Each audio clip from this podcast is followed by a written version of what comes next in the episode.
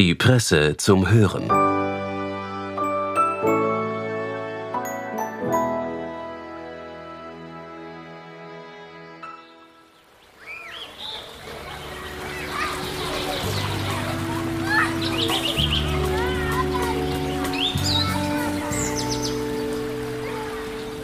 Herzlich willkommen bei der Presse zum Hören.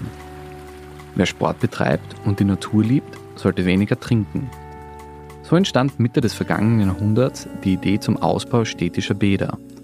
Und Mitte Juni 1923 öffnete das Krapfenwaldelbad in Wien seine Pforten. Gerhard Strecek über die Geschichte dieses besonderen Freibades mit der vielleicht schönsten Aussicht auf die Stadt. Viel Vergnügen.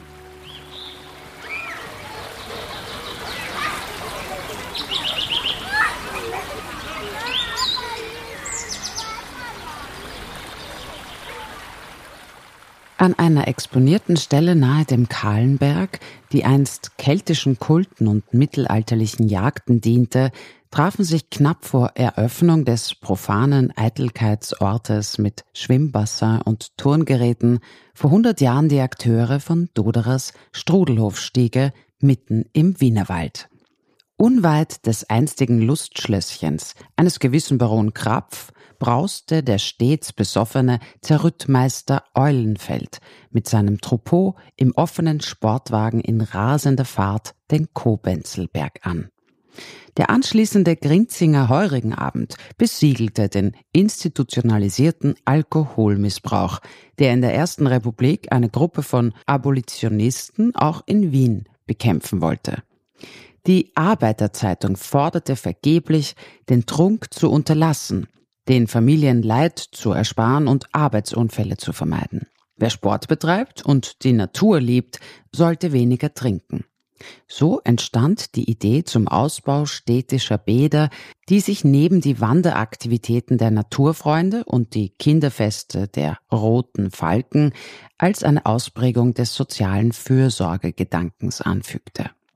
Auf der heutigen Liegewiese des Krapfenwaldelbades, kurz Grava, Einst ein duftendes Blumenmeer ruhte der wanderfreudige Arthur Schnitzler, mitunter allein im Wienerwald unterwegs, manchmal aber begleitet von Hedi Kempny, einem Bekannten oder seinem Sohn Heini.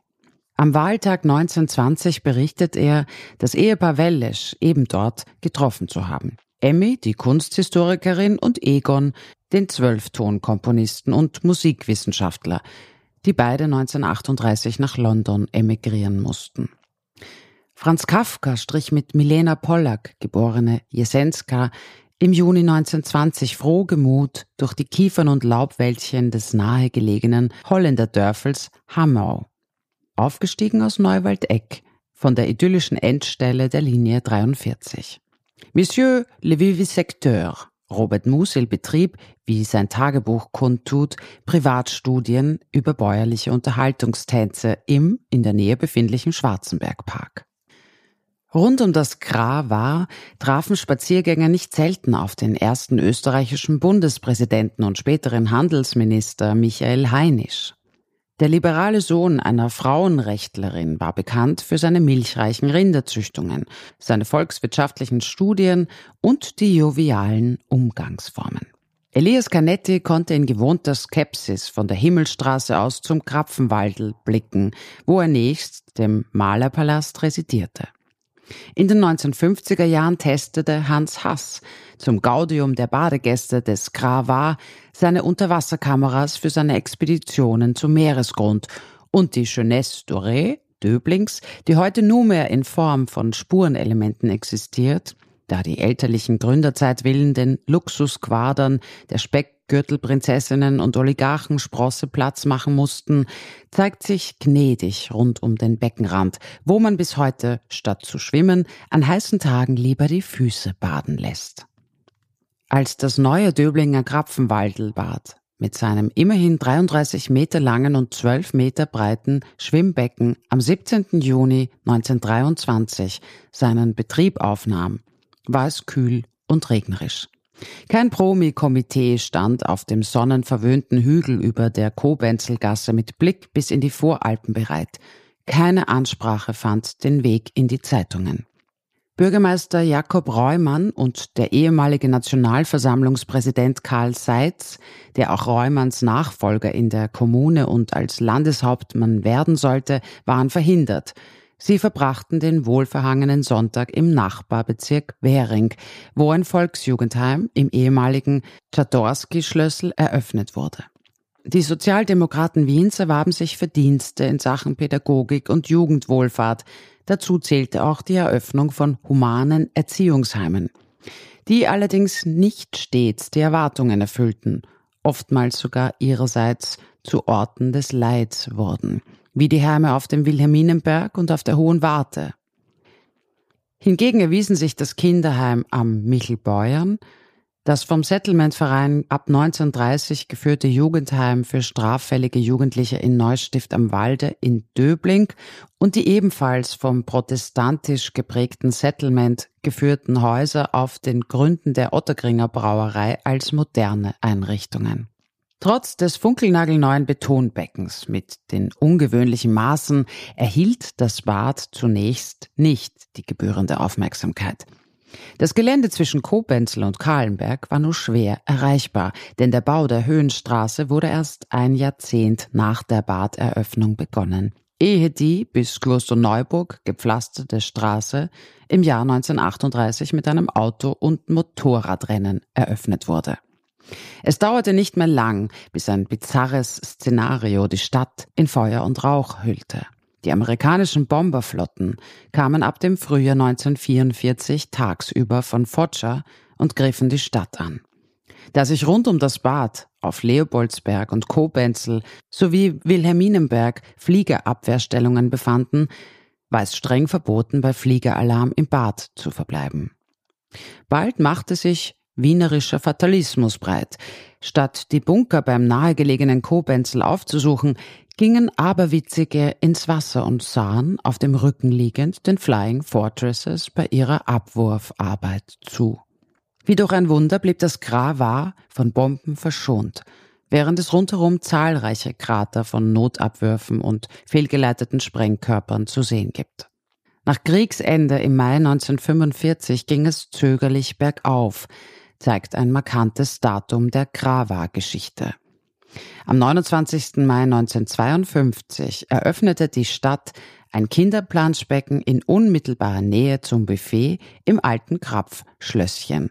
Eine Konzession an die Familien, die oft zu Fuß von Grinzing über die Wagenwiese zum Bad wanderten. Heute gibt es ein Kinder-Alu-Becken, ein Aussichtsbecken mit Wellness-Charakter, ein Familien- und das Sportbecken, das im Fokus der rund um den Beckenrand exponierten Badegäste liegt. Die massive Sonneneinstrahlung verbirgt ein Fegefeuer des Sonnenbrandes nach einem Autodafé der Eitelkeiten. Auch ein Freibad kann eine politische Dimension haben, vor allem wenn eine rote Kommune dieses plant und betreibt. Das Bad stellte ganz im Sinne der Austromarxisten den Versuch der Demokratisierung eines einstigen Feudalortes dar. Waren einst Belustigungen aller Art dem Adel vorbehalten gewesen, hatten sich findige Geister frühzeitig bemüht, rund um das Gravar, das durch eine markante Häufung von Schwarzkiefern und Eichen botanisch von Interesse ist, Freizeitbetriebe wie Wirtshaus und Ringelspiel zu installieren. Die Station der 1880 errichteten Zahnradbahn, deren heute noch sichtbare Trasse in Richtung Kahlenberg via Schönstadt bergan verläuft, lag direkt gegenüber vom Eingang. So setzte die Stadtverwaltung auf die bestehende Schieneninfrastruktur der nach dem System Rigi dampfenden Bergbahn und unterließ es, eine eigene Anlage zu errichten – wie zum Beispiel einen Lift oder eine Seilbahn von der Kobenzelgasse aus, wo Weinberge und ein kleiner Steinbruch das Bad und seine Gäste vor Zudringlichkeiten schützen. Aber auch hier hatten die Planer des neuen städtischen Bades mit der imposanten Aussicht bis zum Fujiyama der Voralpen, dem Schneeberg mit seinen weiß schimmernden Eisrinnen, Pech. Denn die Zahnradbahn schrieb keine nachhaltige Erfolgsgeschichte, sondern rote Zahlen. Zuletzt diente sie in der Ersten Republik nur mehr als Wasserzubringer für das Josefsdorf am Kahlenberg, ehe sie noch vor Eröffnung des städtischen Bades eingestellt wurde. Seither führt kein Massenverkehrsmittel mehr direkt zum Bad. Denn Bus 38a nähert sich dem Gelände zwar zweimal, erreicht es aber nie. Existenzialistische Gründe keimen auf, wenn man sich in einem Bus befindet, der sein Ziel asymptotisch umkreist. Gleichgültig, wo man den Bus verlässt, es steht ein Fußmarsch von mindestens zehn Minuten bevor. Für den leichtfüßigen Wanderer bei angenehmen Temperaturen ist das keine Hürde. Für eine Familie bei 35 Grad im Schatten des vollgepferchten Busses schon. Die von italienischen Gastarbeitern errichtete Höhenstraße, die rund 400 Meter vom Krapfenwaldelbad entfernt verläuft, ist ein historisches Baudenkmal, aber auch ein Symbol des Scheiterns und des Größenwahns. Der Weg zum Bad ist gepflastert mit Erinnerungsorten. Bei der Busstation liegt das ehemalige Dollfuß-Denkmal, das anlässlich der Eröffnung eines Teilabschnitts der ab 1935 gebauten Höhenstraße errichtet, nach dem Anschluss 1938 aber von den braunen Machthabern demontiert und nach dem Krieg nicht mehr wieder aufgestellt wurde. Am 4. Oktober, dem Geburtstag des ständestaatlich autoritären Kanzlers, hinterlassen unbekannte Chrysanthemen auf dem Sockel. Die Kastanien lösen sich aus ihren braungrünen Stachelkleidern und mit dem Herbstbeginn gleitet das Sommerbad in den Winterschlaf ehe es am 2. Mai des nächsten Jahres wieder seine Pforten öffnet.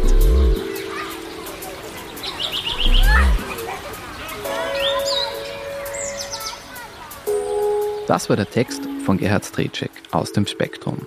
Wir bedanken uns fürs Zuhören und wünschen einen guten Start in die Sommerferien. Bis bald bei der Presse zum Hören.